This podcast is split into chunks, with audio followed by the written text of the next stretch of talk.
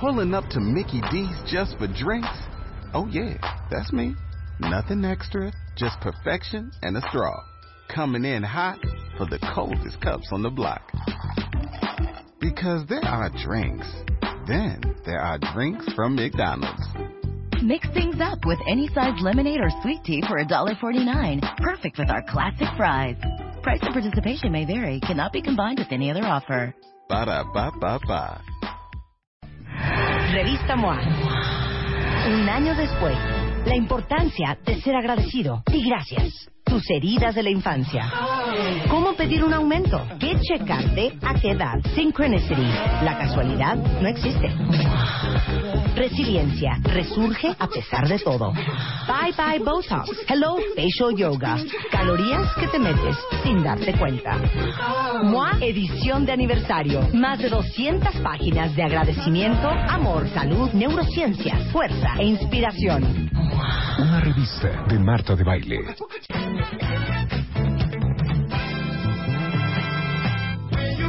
¿Qué tal la alegría cuando se cae el corte comercial? Sí, es lo mejor que nos puede mejor. pasar, porque entonces ya no hay corte comercial. ¿Ya no va a haber corte comercial? Díganme la verdad. Díganme la verdad, porque si no, ni empiezo a hablar con Abraham. Claro. ¿O quieren que haga un tiempito rápidamente? Va. Bueno, si quieres, este, nada más hablo de algo que seguramente han visto la publicidad en todas partes de la ciudad. Y estamos de acuerdo que el tema de la incontinencia urinaria es más de mujeres que de hombres. Ujú. Entonces, que te ríes, chisguete, tres gotitas. Que te agachaste a recoger una caja muy pesada, Chisgatito.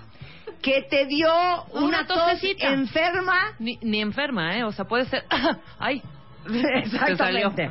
Bueno, déjenme decirles que cuando una mujer empieza a experimentar pequeñas descargas involuntarias de orina y tiene que cambiar su ropa interior habitual por una desechable, dices, ay, ya, qué horror, me estoy volviendo una anciana. Bueno, déjenme decirles que eh, uno no tiene por qué perder el sexapil ni el atractivo, este, ni pues, no sé, tu relación con tu pareja, ni con la vida, ni tienen por qué cambiar la percepción de ti misma.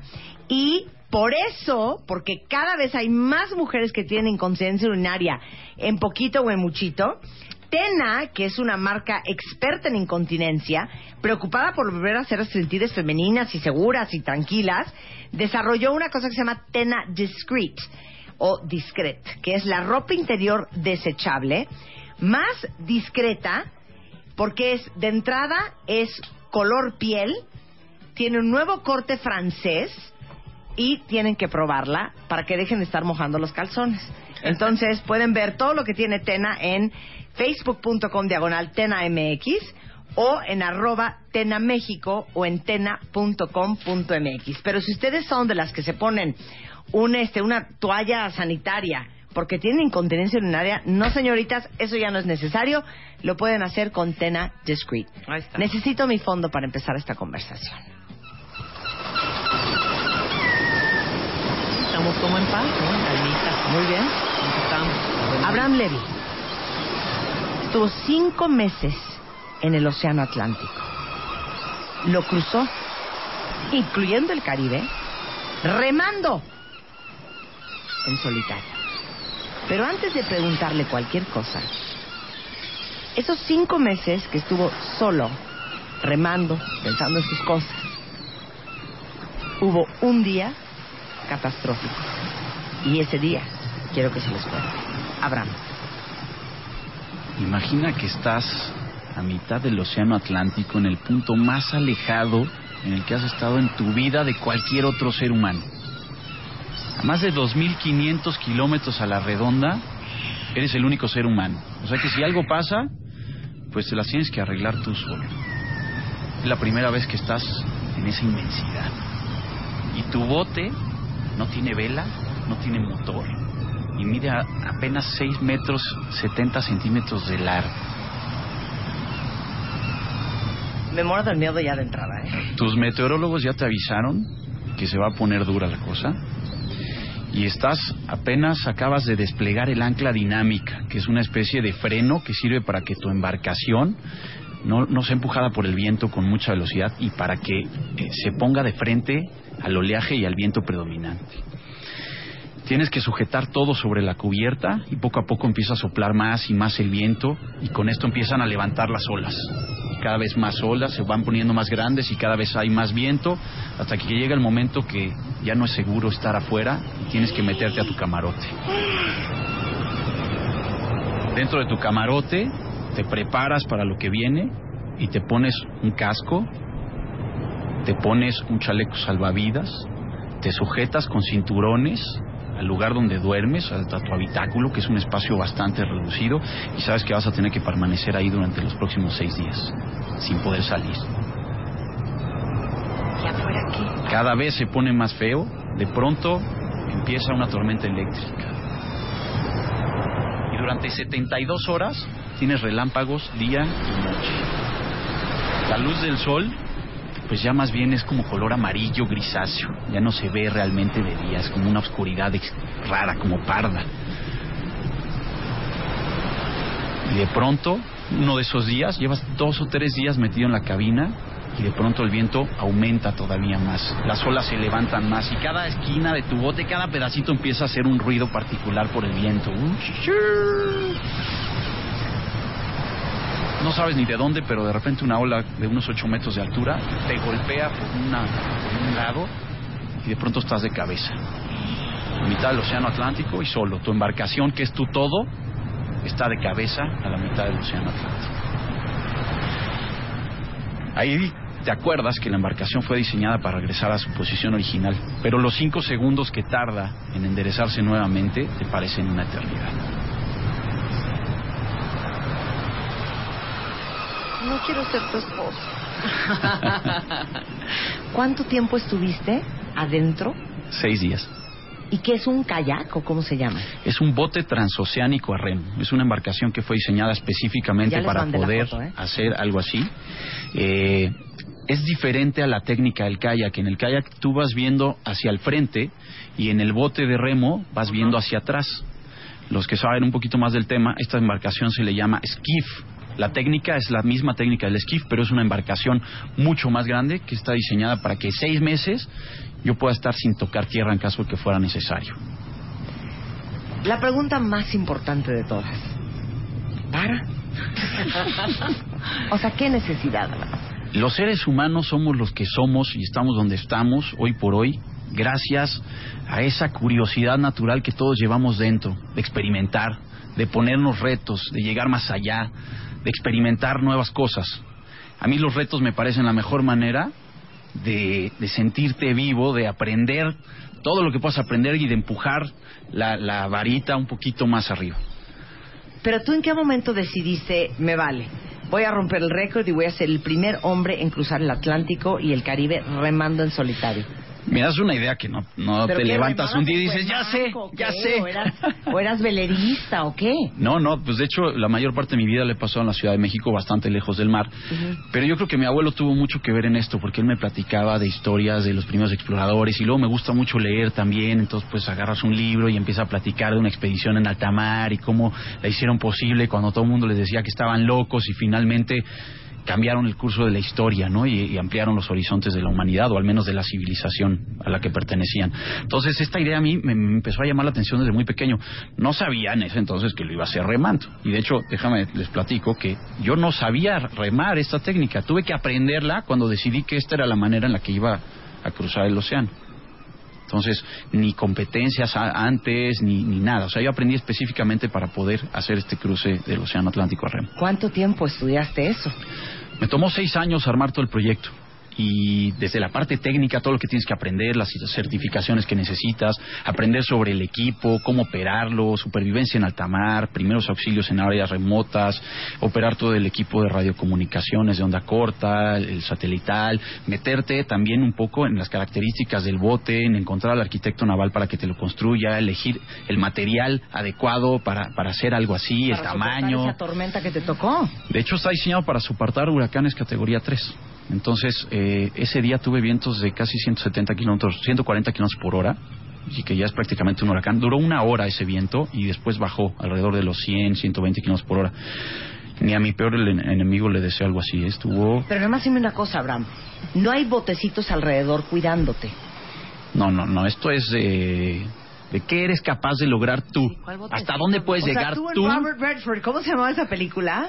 No, pero este todo está Sí, perdido claro, y ¿Cómo qué título llama? tan feo, todo está Eh, perdido, ¿no? Everything's lost. Sí, Everything's lost. Everything's lost. No, no, aquí todo está ganado, porque toda esa experiencia y a este cuate pues, le, le tocó muy mala. También lo comparan de repente con Life of Pi, ¿no? Pero no. Life of Pi era un náufrago. Yo me preparé para poder hacer esto. Yo estaba ahí porque yo quería estar. Sí, pero en, en dos micras de segundo eres de el preparado Abraham Levy a el náufrago número 123 mil de la historia de la humanidad. Una línea muy No, delgada. no, no. Mira. Ahora, vas solo, vas solo, Abraham. Completamente solo, sin niñeras ahí al lado. Ajá. ¿Y co- quién sabe o cómo saben que ahí estás? Bueno, y que traigo- no te has muerto. Traigo desde un tracker, un aparato que manda a tu ubicación vía satélite, se llama Enrich Delorme, y desde ahí podía tuitear, de hecho, todo lo que estaba sucediendo en medio del océano. Entonces, eso estaba muy padre también poderlo compartir. Y cada cuatro horas manda una señal. De hecho, si entran a mi página, www.abramlevy.com, hay una sección que dice el cruce, y hay uno que dice ver posición, y ahí pueden ver cada cuatro horas en dónde estaba. Ahí está Ajá. toda la ruta trazada. Sí. Entonces, sí sabían dónde estaba. ¿Y sabían que estabas vivo? Eh, bueno, el tracker iba a seguir mandando información aunque yo no estuviera vivo. Exacto. Entonces, ¿cómo saben que estás vivo? Eh, mientras siguiera tuiteando, todavía andaba por ahí. No, no, no, no, no, no. Pero había como que, ok, si seis horas no has sabido nada de mí, pues ya vienen por mí. Mira, ¿O cómo te organizas? Ha habido expediciones en solitario con otras características, a vela o esto, en el que se llega a perder contacto con el navegante hasta un mes, porque hay algún problema con el equipo de comunicaciones. Afortunadamente yo estaba extraordinariamente bien comunicado. Traigo mi SpaceNet móvil, que es un teléfono satelital que tiene cobertura en cualquier parte del planeta, una maravilla. Y eso me permitía estar en contacto con mi equipo de expertos, con mi madre que estaba colgada de una lámpara del susto. Claro. Este, y, Por eso, y bueno, pero ¿cuánto tiempo? O sea, como ah, yo, si me voy a eso, yo hubiera dicho, si cuatro horas no te hablo, me, me hablas. Mira, si, Si no te contesto, vienen a Me por mí. buscas. Claro. mira, ¿Tú qué instrucciones le diste a tu equipo? De entrada, con cualquier equipo de, de rescate, te platico que no, no te dan, eh, no, no empiezan la búsqueda hasta después de 24 horas de que se perdió el contacto de entrada. Porque estás en un lugar bastante alejado y suele pasar cosas de, hoy se quedó dormido porque estaba cansado o algo pasó con el teléfono satelital y en lo que lo carga o alguna cosa de estas, ¿no? Entonces, eh, yo marcaba todos los días a un sistema que grababa mi llamada. Porque luego se hace el teléfono descompuesto, ¿no? Le avisas a tu mamá, pero te faltó tu hermana. Y luego, pues el capitán también quería saber, el que me ayudó a equipar todo el, todo el bote. Entonces yo llamaba a un número, se grababa mi conversación y todo el equipo tenía acceso a esa conversación. Entonces así ya estaban todos enterados sin teléfonos compuestos. Ese era el método de, de- de que sabían que yo estaba bien. Ok. ¿Saliste de dónde? Ahorita vamos con la comida, con la pupuseada. yo, yo quiero ver qué con onda todo. con el mareo, hijo. Si yo me subo a una trajinera y ya a los dos minutos ya estoy este, queriéndome guacarear. Bueno, pero es que en las trajineras llevas algo más que, que el movimiento, Sí, ¿no? Una chevecita por ahí. cheve, y- y aquí no había nada de eso. O sea, somos señor no deportistas. bebió cinco meses. No, el vaivén de la lanchita, pues, te marea. No, ya estás acostumbrado. Es un proceso que vives de, de aclimatación, pero sí te platico que desde que me despegué, yo zarpé de un lugar que se llama Mazagón, que está muy cerca de lo que era el antiguo puerto de Palos, de donde salió la primera expedición conocida o registrada que, que vino a América. Y, y las primeras 48 horas sí la pasé muy mal, no sabes ni cómo te llamas, este, te pierdes el apetito, este, no sabes ni dónde estás, y pues ahora sí que nada más las cosas de seguridad y todo lo demás, a duras penas puedes pensarlo. Y ya después de 48 horas, normalmente ya al tercer día ya amanezco como sin nada, amarinado, ya le empiezas a agarrar el ritmo al bote, y a menos que venga un movimiento más fuerte en una tormenta, ya no te vuelves a marear. Claro. ok, nada más dime una cosa, Abraham. O sea, si están ubicando que aquí no hay una vela. No, no hay nada. O sea, aquí no es Cristóbal Colón. más. Aquí estás remando, pero no estás remando en un canal aquí en Cuemanco. O sea, estás remando con las olas, con el viento, con, con ahora sí, a mar abierto, En la inmensidad. en la inmensidad. Mi pregunta es, tú llevas tu tu, tu Mapita. tu mapa, tu cómo se llama tu Es- cómo se llama? En términos náuticos se le llama plotter, que es como una computadora central que reúne información de diferentes dispositivos y donde traes cargada tus mapas digitales que se llaman cartas náuticas. Cartas náuticas, muy bien. Amo a Abraham, ya quiero ser su amiga. Entonces vas con tus cartas náuticas. ¿Ya quieres ir a remar? Bueno, yo creo que yo remo cinco minutos y se me cae un brazo. A ver, entonces, vas con tus cartas náuticas. Así es. Ok. Entonces, tú tienes una ruta trazada Idealmente. para llegar a Cancún y no acabar en Australia, Claro. ¿no? Ok. Estás viendo que tu barquito se va saliendo de la ruta. Así es. Y ahí viene el, pues rémale, hijo. Venga. ¿Quieres llegar a Cancún? Pues rémale, chavo. ¿Ya me entendiste? O Tienes sea, y que estás acoplarte. remando con tus brazos en contra de corriente a veces. A veces, pero necesitas tener a la naturaleza de tu lado y por eso toda la preparación es muy importante. Desde cómo eso. estudiar eh, estudiar la ruta, entonces tienes que meterte un poco de oceanología para saber cómo funcionan las corrientes y los vientos predominantes que circulan a través de, de toda la Tierra, de todos los océanos. Entonces, esta ruta se llama The Trade Winds Route. Y los veleros que quieren llegar a América, los que no se la quieren complicar demasiado, tienen que tomar esta ruta. Y los, sobre todo los barcos antiguos que eran muy poco eficientes con todo y vela, tenían que seguir este tipo de rutas donde tienes las corrientes y los vientos predominantes de tu lado. Ahora sí que no te pongas con Sansón a las patadas porque vas a salir golpeado. Eh, pero de cualquier manera, como en esta tormenta que describíamos al inicio de, de mi intervención, pues ahí estuvo soplando durante una semana vientos que me regresaban a España, ¿no? Entonces, pues imagina también la parte mental de que dices, hoy pues ya estuve remando como loco Y ya, y, ya me fui tres para atrás. y ahí voy para atrás. Yo en ese Exactamente. momento digo, ¿saben qué? Ya vengan por mí, ya, Ya me no cansé. quiero jugar. Ya no quiero jugar. No, que no, dice no. mi mamá que siempre ya vinieron Ya por, vienen mí. por mí. Pero claro, ¿te pasó que remabas cuántos kilómetros y te regresaban cuántos? Y de repente iba para atrás. Para esto sirve este dispositivo que se llama ancla dinámica, que es un paracaídas que se mete en el agua y lo que hace este paracaídas es que funciona como un freno. Entonces, a pesar de que el viento te está empujando con mucha fuerza, pues este freno limita la velocidad a la que te moverías si, si no lo tuvieras, ¿no? Entonces, creo que llegué a moverme como lo de uh, cuatro o cinco días para atrás. No fue tan grave, ¿no? Porque eran vientos realmente muy fuertes. Eso no te parece grave. Bueno, me Cuando hablas de esas dimensiones, Para que me entiendas, mil metros para atrás me parecería gravísimo. Porque ya necesitas... lo remaste. Necesitas una alta tolerancia a la frustración y Claro. estar muy mentalizado de qué es lo que quieres lograr y saber que eso es parte de lo que te toca vencer. No, pues tú llegas a un Starbucks y pides un chai y te dicen no hay chai, señor. Cero te agobias. Cero te agobias. Entonces, cuatro o cinco días remando Para atrás. y luego vámonos para atrás. En el mismo punto. En el mismo punto y empezar de nuevo. Ay, eh, ¿Cuántas horas remabas?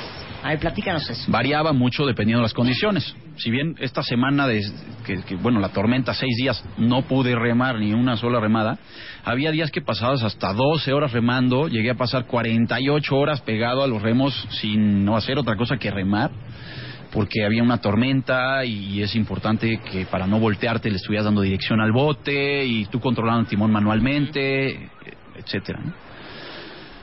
Entonces, eh, pues necesitas, necesitas saber a lo que vas, necesitas prepararte y por eso me tomó seis años hacerlo. Las horas que más remaste en un día du- difícil. 48 horas. Sin ¿Seguidas? parar. Seguidas, Seguidas. sin parar. O sea, do- 40, 22 días. Dos días sin dormir. Sin parar. Sin parar de remar. Pero normalmente, ¿qué remabas? ¿Tres 12 horas? Entre 8 y 12 horas. Era lo normal.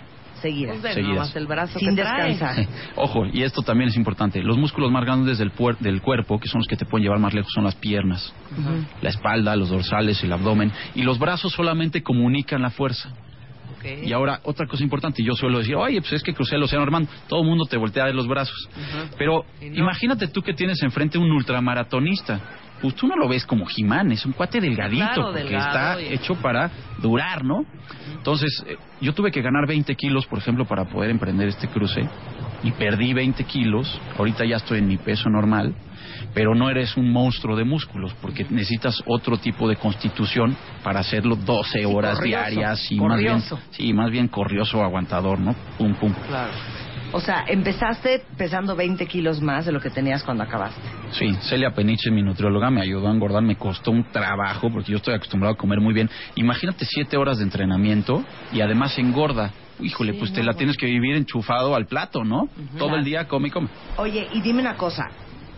¿Qué comías? Es una comida especial que para evitar eh, que pese tanto, le quitan el agua, la deshidratan, pero la deshidratan por congelación. Y luego la meten en unos sobrecitos de aluminio especiales y lo único que tienes que hacer es como la caricatura, ¿no? De solo agregue agua. Le echas agua hirviendo, lo revuelves, te esperas 10 minutos y ya tu comida está rehidratada y vamos. Yo tenía que hacer cinco comidas fuertes al día y luego cada hora me paraba a comer algún snack para reponer los carbohidratos. Y toda esa comida la traías desde el principio sobre tu barco. Seis meses de comida a razón de 7000 calorías por día Ajá. arriba de, de Cascarita, ¿Y que es el nombre de mi embarcación. Eh, ¿Te gusta un pescado al curry rojo? ¿Eh? ¿Qué tal? Hasta medio Ajá. gourmet el asunto. Ajá. O se te antoja más bien eh, salmón con pasta. Ajá. ¿O quieres unos huevos revueltos con jamón? Ah, sí. ¿O unos huevos revueltos con patatas? ¿O quieres un fondue? ¿O tal vez eh, pasta a la boloñesa? Mm, ¿Pollo agridulce? ¿Y esa comida dónde se hace? Eh, bueno, yo la traje de Suiza, la, de, de Inglaterra también. La recolecté de diferentes partes del mundo para que no me supiera igual, porque normalmente la misma marca, el saborcito del chef Claro. es el mismo, entonces te sabe muy parecido. Entonces tratamos de que fuera de diferentes marcas para poder. ¿Y, ¿Y para qué hacen esa comida? Aparte Para de- backpackers, montañistas, Ujú. kayakeros, toda la gente que le gusta el outdoor y que pues, tienes que venir cargando con todo, esta es la manera más Pues, liviana existe en de, de hacerlo. esa comida Claro, sin, sin oye, idea yo. Y, Claro. Oye, y me sobró bastante, así que si quieren yo les puedo vender un poquito. Hubieras traído a probar. Oye, ¿el agua potable? Llevo dos máquinas especiales que se llaman desaladoras. Una de ellas funciona con energía solar que se almacena en unas baterías. Y entonces tú picas un botoncito básicamente y sale agüita dulce del otro lado. La toma del mar y te sale agua dulce del otro lado. Y llevaba una de repuesto en caso de que algo sucediera con el sistema eléctrico. Y esta funciona bombeando. Afortunadamente nunca la tuve que usar porque o remas o bombeas. Claro, Sí, claro. ¿no? claro. Entonces, pero la llevas de emergencia. Siempre tienes que tener un plan B en este tipo de expediciones. Una de las máximas más importantes de todo lo que tiene que ver con outdoors es espera lo mejor, prepárate para lo peor. Entonces tú tienes que ir preparado para lo peor, esperando que no vaya a ser necesario recurrir a todo eso, ¿no? Entonces, este tipo de medidas son importantes. Y dime una cosa, Abraham. ¿Cómo qué animales marinos viste? Mira, la segunda ballena más grande del mundo se llama rorcual. Después de la ballena azul está el rorcual. Son ballenas que pueden medir me- 20 metros de altura, de, de largo, pesar 30 y algo de toneladas. Fíjate qué impresión. Me tocó una familia, Qué de hecho, qué miedo. busquen por ahí mi canal en YouTube, en- a- como Abraham Levy, y por ahí está una de las eh, de los videos. Grabé esas ballenitas. Afortunadamente no se acercaron demasiado porque te platico que en mi primera expedición ya tuve un encuentro con una ballena gris que me rompió el kayak. Sí, Entonces claro. yo ya no quería estar muy cerca de esta. Coletazo, vámonos. Esa vez fue cabezazo y estuvo súper rudo. Eh, pero fue magnífico encontrarme con este tipo de criaturas. Luego me tocó otra que se llama Calderón, que es un poquito más pequeña, con una cabeza así este, como, como redondita, muy chistosa. Tiburones, mantarrayas. Mantarrayas no me tocaron, me tocaron un tiburón, es un tiburón martillo que vino a saludar y como muy tímido, fue muy rápido el- su visita. encuentro. El encuentro, muchos delfines y además un- una cosa muy particular con los delfines. Dentro de mi cabina, cuando se acercan, se escucha los sonidos que hacen. Entonces, fantástico. De repente escuchabas ahí medio cantar o parlotear o como sea que se le diga ese sonido que hacen. Y ya sabías que estaban ahí, entonces salías, ¿no? Si te agarraba de noche, pues salías a verlos y ahí estaban pues, brincando, este, pasando muy cerca al bote. Tengo grabados unos delfines que se querían comer un magimagi que se estaba tratando de ocultar debajo de mi bote.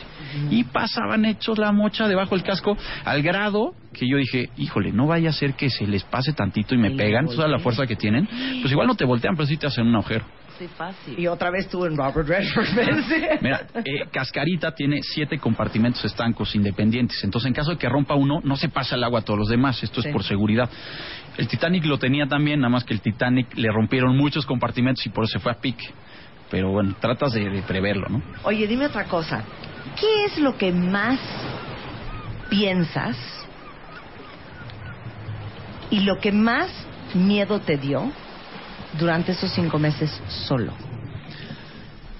Mira, afortunadamente estás contigo mismo, sin influencia y sin tener que cumplir expectativas de nadie más. Y eso es riquísimo. La naturaleza quiere venderte nada, entonces te deja ser con toda tu fuerza. Y ver tu humanidad, tu, tu ciudad en perspectiva es una oportunidad fantástica. Entonces, pues yo me preguntaba lo que somos capaces de lograr los seres humanos cuando nos proponemos las cosas. ¿Qué, qué sería de nuestro mundo si en vez de tratar de esclavizarnos con, con temas materialistas quisiéramos liberarnos como seres humanos y enaltecernos? Toda esa industria, todo ese conocimiento, pero bocado a enaltecer al ser humano. ¿no? Entonces, creo que estaríamos brillando, haciendo cosas fantásticas. Y yo creo que es posible y que la humanidad tenemos que llegar a eso. Tal vez tenía que ver con lo que decían los, ma- los mayas. Tenemos que dar un, un brinco ahí y enfocarnos en enaltecer a los seres humanos. Qué Bien, bonito. qué bonito. Seamos amigos de Abraham.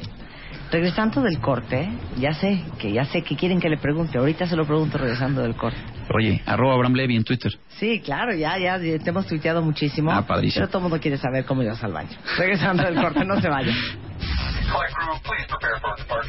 One, two, three, four, five, six, seven, eight, nine, ten. 96.9 FM. 10 años. Copy that. Al aire. ¿Quieres hablar? Abre la boca. 5166-8900. 01800. 718. 1414. A las 10 de la mañana, Marta de Baile en W. Abre las líneas. Llama. Son las 12.52 de la tarde en W Radio y estamos hablando con el único hombre que ha cruzado el Atlántico y el Caribe remando en solitario, saliendo de España y llegando hasta las costas de Cancún durante cinco meses exactos. Abraham Levy. Sí, zarpé el 21 de octubre, ahí cerquita del puerto de Palos, y llegué a Cancún el 14 de marzo, por ahí del mediodía, entre una fiesta padrísima que se armó a medio del mar con los canoeros y todo. Hijo, tu año nuevo. Oye, de Navidad, ¿sabes qué me tocó? ¿Qué te tocó? Este tormentón loco de seis días fue mi regalo de Navidad. Y tú golpeado de cabeza. Yo de cabeza ahí. Oye, aquí todo el mundo pregunta dos cosas. ¿Cómo te protegiste del sol? Primera pregunta. Bueno, qué bueno que me echas porque luego me Sí, atiborran sí, de sí. preguntas, ya no sé ni qué contestar. De entrada llevaba eh, un pequeño toldo que mi amigo Paco Cabildo me ayudó a diseñar para Cascarita que se puede eh, mover de acuerdo a dónde, dónde esté el sol y dónde estés tú, porque sobre la cubierta del bote van los paneles solares, entonces si les da sombra, pues ya no carga tus equipos, ¿no? Entonces este lo movía. Luego, las horas en que hacía mayor calor, que fue hacia el final del viaje, pues eh, procuraba estar refugiado dentro de mi camarote. Lo utilizaba para comer, para hacer mi plan de navegación, rellenar mi bitácora, cargar los equipos, desalar el agua, limpiar la cabina, etcétera, ¿no? Las horas que estaba el sol más fuerte. Y luego llevaba además una ropa especial que si estaba muy duro el asunto, pues me O sea, la no ponía. Tiene fa- no, tiene factor de protección solar. Y solamente cuatro días estuvo tan duro que ade- además de todo eso tuve que ponerme bloqueador solar. Pero cuatro días en 106 que estuve en el mar son los únicos que me puse bloqueador. Y por último, para el morbo del público en general. ¿Cómo ibas al baño? Tus necesidades. Oye, hay, hay, hay como un gran este, tabú con ese tema. Claro, todos queremos saber. ¿Sabes que hay hasta un libro que se llama ¿Cómo cagar en el monte? ¿Te cae? ¿De verdad? Seguro. ¿Pero Pero es algo que los seres humanos sabemos hacer desde hace miles de años. Y lo único que cambia es... Es, Es la locación. es la locación, exactamente. Pero tú te llevas una vacinilla Ajá. y un cómodo como en el hospital y ya está. ¿Sabes que el 90% de las muertes en alta mar son porque se cayeron por la borda? Y la mayoría son hombres que estaban queriendo queriendo regar el arbolito.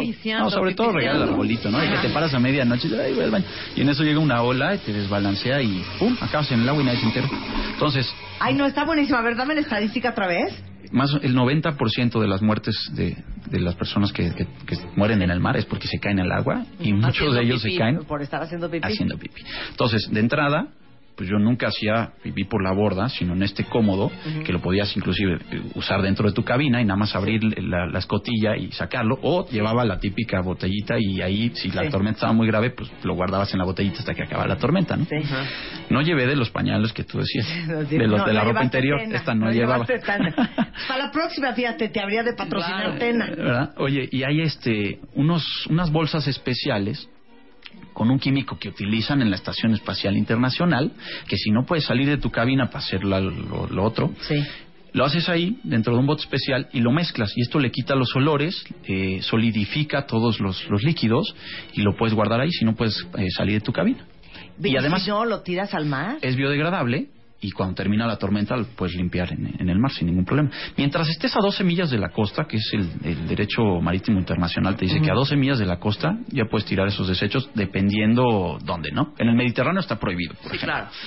Este, pero aquí, mientras esté como medio desechito, así como hecho pedacitos, lo, lo puedes echar al mar. Lo que viene siendo Es completamente Lo que biodegradable. viene siendo así, La- la- la- la el- el Bristol. ¿No, ¿No te bañas?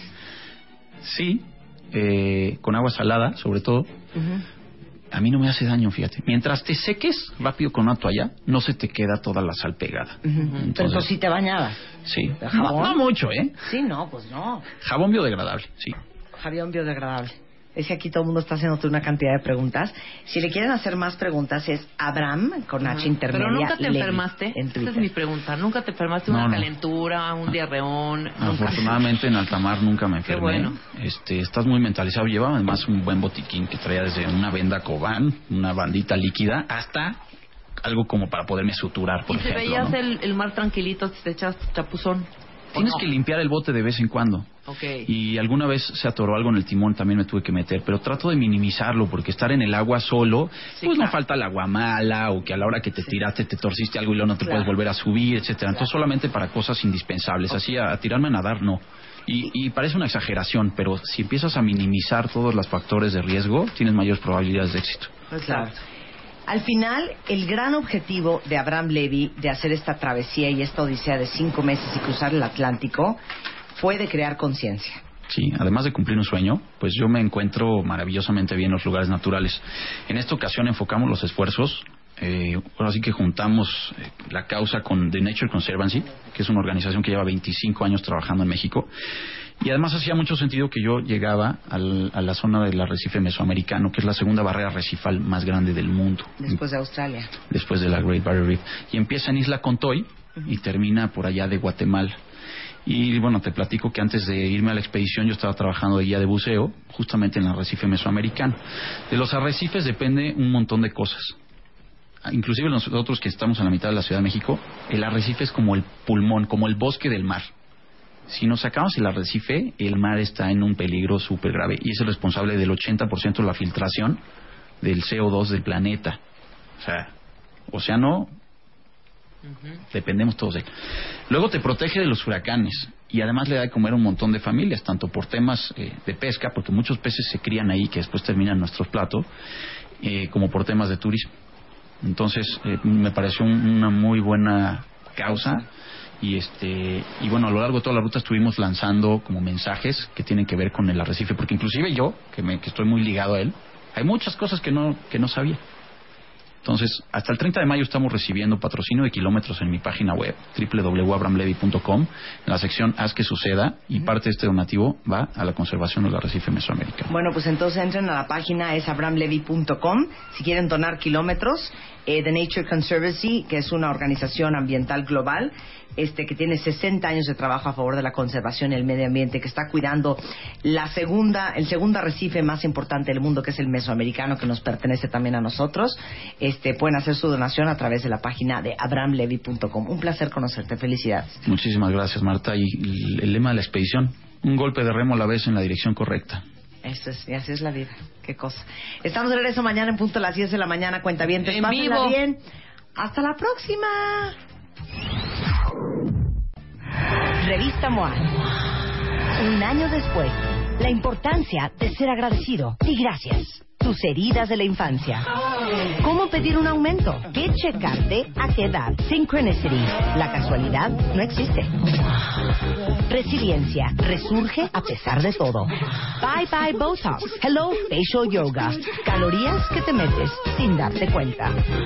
MOA edición de aniversario. Más de 200 páginas de agradecimiento, amor, salud, neurociencia, fuerza e inspiración. Una revista de Marta de Baile.